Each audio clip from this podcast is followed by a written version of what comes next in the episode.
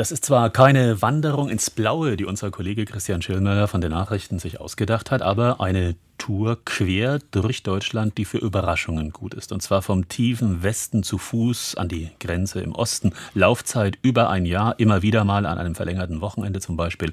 Hotelübernachtungen gibt es keine. Denn die Quartiersuche ist für sich allein schon ein idealer Rechercheplatz zu dem Thema wie leben die Deutschen? Christian Schillmöller ist in diesem Moment nicht auf Tour, sondern hier bei uns im Studio. Christian, Ihre derzeitige Etappe ist? Ja, wir kommen gerade zurück von Etappe 5 und sind gelaufen von dem wunderschönen Orketal. Das liegt äh, etwas östlich von Winterberg bis nach Kassel. Das heißt, wir haben den ersten Bundeslandsprung gemacht von NRW nach Hessen. Genauer gesagt ins alte Fürstentum Waldeck. Das ist den Menschen dort wichtig.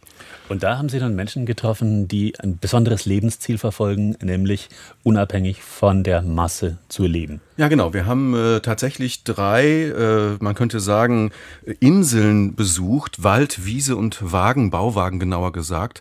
Das bedeutet, wo Menschen in Nischen leben, die bewusst auf etwas verzichten, in diesem Fall zum Beispiel auf die Konvention, die wir haben, konsumieren zu müssen, die sich abgrenzen und dabei gewinnen, und zwar Naturnähe und Unabhängigkeit. Und äh, das war unser erster Stopp, war im Waldreservat Lindfeld-Orketal. Und da haben wir zum Beispiel einen Tag verbracht mit dem Förster im Wald und haben dort äh, erlebt, was es heißt, äh, ganz alleine zu leben, weit ab von der Zivilisation.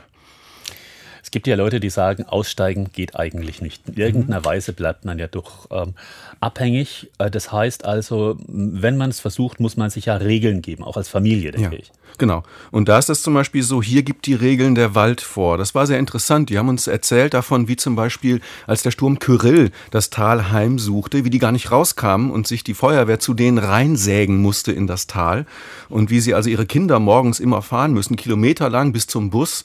Und das heißt, man hat dort eine ganz andere Taktung und man ist in gewisser Weise darauf angewiesen, selbst klarzukommen. Wir hören mal Almut Kroll, das ist die Frau des Försters, die hat das äh, so in Worte gefasst. Das ist die absolute Ruhe und Einsamkeit, die man hier erleben kann und man sich selber, sich selbst stellen muss.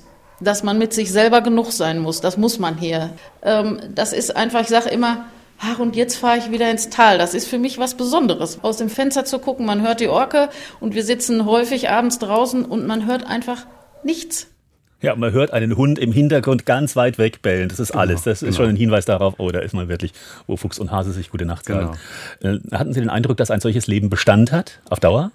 Naja, die Frage ist ja, wie, na wie nachhaltig möchte man leben und äh, Bestand? Ja, ich denke schon, weil äh, es steckt ja immer auch ein Geschäftsmodell dahinter. Wir haben danach zum Beispiel ein Pärchen getroffen, das, äh, man könnte sagen, auf der Wiese eine Insel gefunden hat.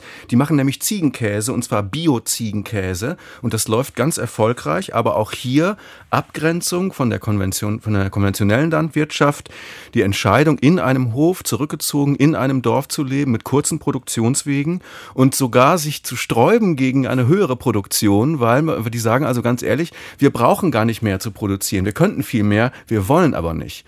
Naja, und dann haben wir eben am Schluss in Kassel im Bauwagen geschlafen, haben also eine Bauwagensiedlung besucht und äh, haben dort ein Pärchen getroffen, das auch wieder nachhaltig gesagt hat, wir wollen keine Miete zahlen, wir verzichten auf Strom und Wasser, wir bauen uns einen Bauwagen und die haben sich also von einem LKW-Händler ein Fahrgestell besorgt, einen Aufsatz draufgebaut und leben jetzt im Freien.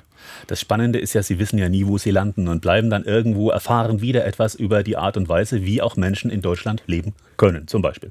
Ähm, man, wer nun mehr wissen will, ist auch gut beraten mit auf der Internetseite ein Jahr Deutschland.de und da ist nun wieder spannend zu sehen, dass Menschen, mit denen sie Kontakt hatten, in irgendeiner Weise mal dranbleiben. Wo sind die jetzt? Was passiert denen jetzt? Ja, das ist so schön, weil wir haben so eine kleine Graswurzelgemeinde. Uns folgen immer noch die Leute des Mehrgenerationen-Spielplatzes der ersten Etappe. Uns folgen die syrischen Flüchtlinge, bei denen wir geschlafen haben. Gestern habe ich eine Mail bekommen von Rosi König, einer Busfahrerin, die wir porträtiert haben. Und äh, Karnevalisten äh, folgen uns, Feuerwehrleute. Und so wächst von Etappe zu Etappe unser unsere kleine Internetgemeinde. Das nächste Ziel? Das nächste Ziel ist äh, der Küffhäuser. Das heißt also, es geht wieder in die Berge, Richtung Thüringen. Christian Schillmüller, viel Spaß und vielen Dank. Danke.